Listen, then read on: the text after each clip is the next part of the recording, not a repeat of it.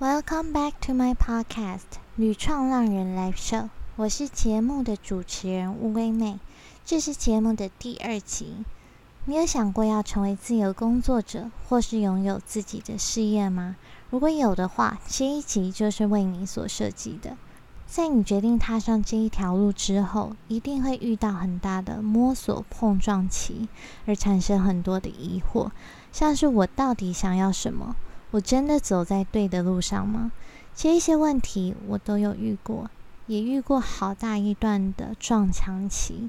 因此，今天我想和你分享我创业以及成为自由工作者一路以来犯过的三个错误，可以说是集合各种的辛酸血泪史。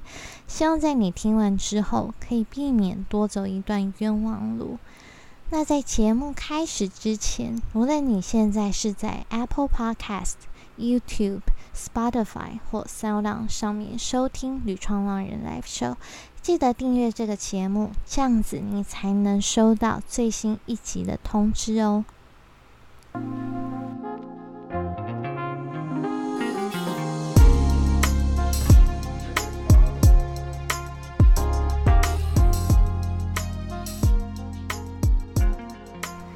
这几年来，慢慢掀起年轻人有创业梦的风潮，也有越来越多人渴望自由工作者的生活。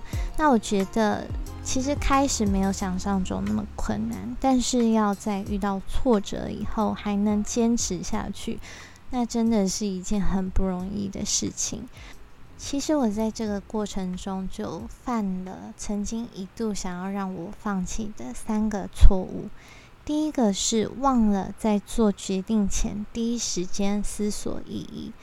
记得我在第一集里面提到，我在几年前曾经疯狂做了一个决定，花了二十一万学习网络行销这一件事情吗？我相信你听了一定很惊讶，也非常的好奇，我到底在这一堂课里面学到了什么？当时我并没有想太多，基本上就是为了赚到更多的钱。投入这一堂课，去学习 email marketing，也就是电子邮件行销的技巧，包含怎么架设网站、做行销漏斗和联盟行销等等，听起来都很美好。我也以为可以透过这个价值不菲的投资，顺利走入梦寐以求的数位游牧生活。但是后来我就发现有一件事，无论如何都让我难以接受。这是我必须要用一些没有什么意义的英文内容去引导读者点击信件里面的链接，每天都寄垃圾信到 别人的信箱里面。起初呢，我为了赚钱就说服自己这么做，可是慢慢做一段时间以后，我开始意识到做这件事情虽然可以让我赚到钱。却找不到任何的成就感，而且很不快乐。我开始问自己：为什么我明明不喜欢收到垃圾信，还要做违反自己价值观的事情？所以我仔细检查自己的行为，从头到尾想了一遍，我才发现自己很认真采取行动学习，可是第一时间没有停下来问自己。为什么要做这件事情？没有更慎重的先弄清楚这一件事情有没有可能违反自己的价值观，还有它到底是不是我真正想要做的。等到我已经投入了时间、金钱还有精力，找不到自己的初衷跟热情，也没有办法坚持下去的时候，才真的去开始思考和反省。所以其实是有一点点慢了。那我现在回头看啊，没有一条路会是白走的。二十一万真的让我学到了一课。那其实这些技巧我也持续的运用在经营个人品牌上面。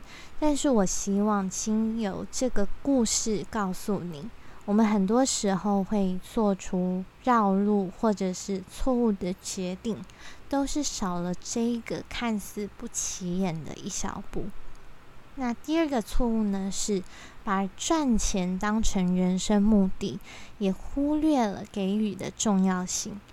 其实这一点某方面可以呼应到刚才的第一点呢。以工作的层面来说，你今天可能是上班族。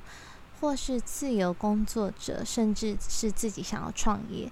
那以投资自己的层面来讲，你今天可能打算要改变自己，去参加一个线上或线下的课程。但是你有想过说，你做这一些事情的初衷是什么吗？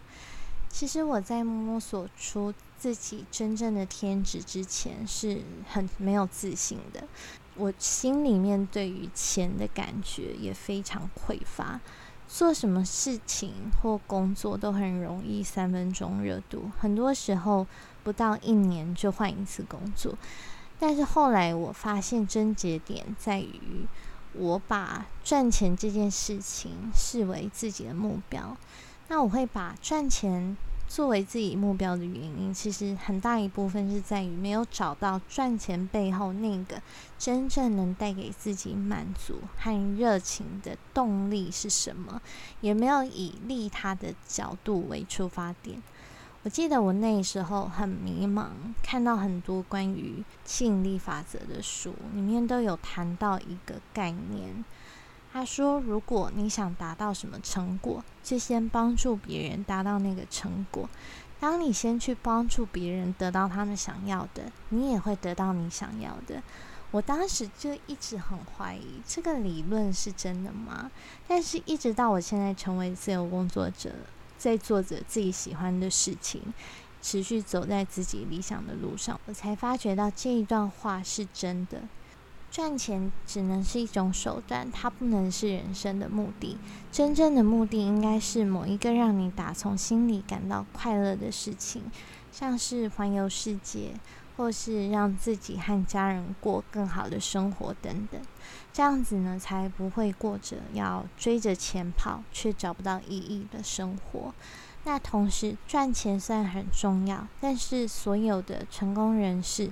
之所以可以赚到钱，是因为他们都非常清楚，当自己越愿意以他人的角度出发，提供价值，越为更多人解决他们的问题，自然而然就会吸引到财富。如果你和当初的我一样，对这样的论点保持怀疑的态度的话，我很推荐你去阅读一本书，叫做。给予华顿商学院最启发人心的一堂课，英文书名是《Give and Take》。相信看完这本书之后，你就会更了解：当你先去帮助别人得到他们想要的，你也会得到你想要的。这一句话的含义。那第三点，我犯过的错误是自我设限未来发展的可能性，而迷失在洪流之中。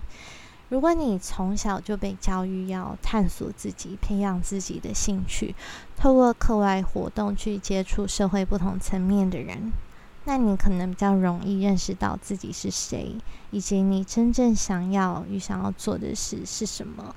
但是问题是在我们的社会里面，很多时候从学生时期开始，人生的目标好像就只剩下考好高中、上好大学。其实成绩的压力一直都没有少过。那在其他的事情上面，可能也是由父母帮你安排好的。我们也经常在成长的过程当中，一次一次的被教导说：啊，我们必须要达到哪个目标，才能证明自己的某一种能力。那这样的模式，经常造成两个结果。一个是我们失去了独立思考的能力，可能一毕业我们就开始慌了，不晓得自己的未来在哪里，或者是很害怕尝试与失败。第二个是我们看不见自己是有价值的，找不到自己的长处，好像只有当自己受到别人的肯定，把某一件事情做到成功的时候，才会觉得自己有价值。但是失去了这一些。就突然，你有自己的自我价值，也找不到自己的定位，迷失在社会的洪流之中。我其实很幸运，虽然一直以来成绩不是很好，但是父母对我的教育很开明，没有逼迫我要如何选择科系或是未来要做什么。从小学四年级开始，我就知道自己很喜欢英文，一直到了读大学，我也选择就读应用外语系，还在补习班教英文。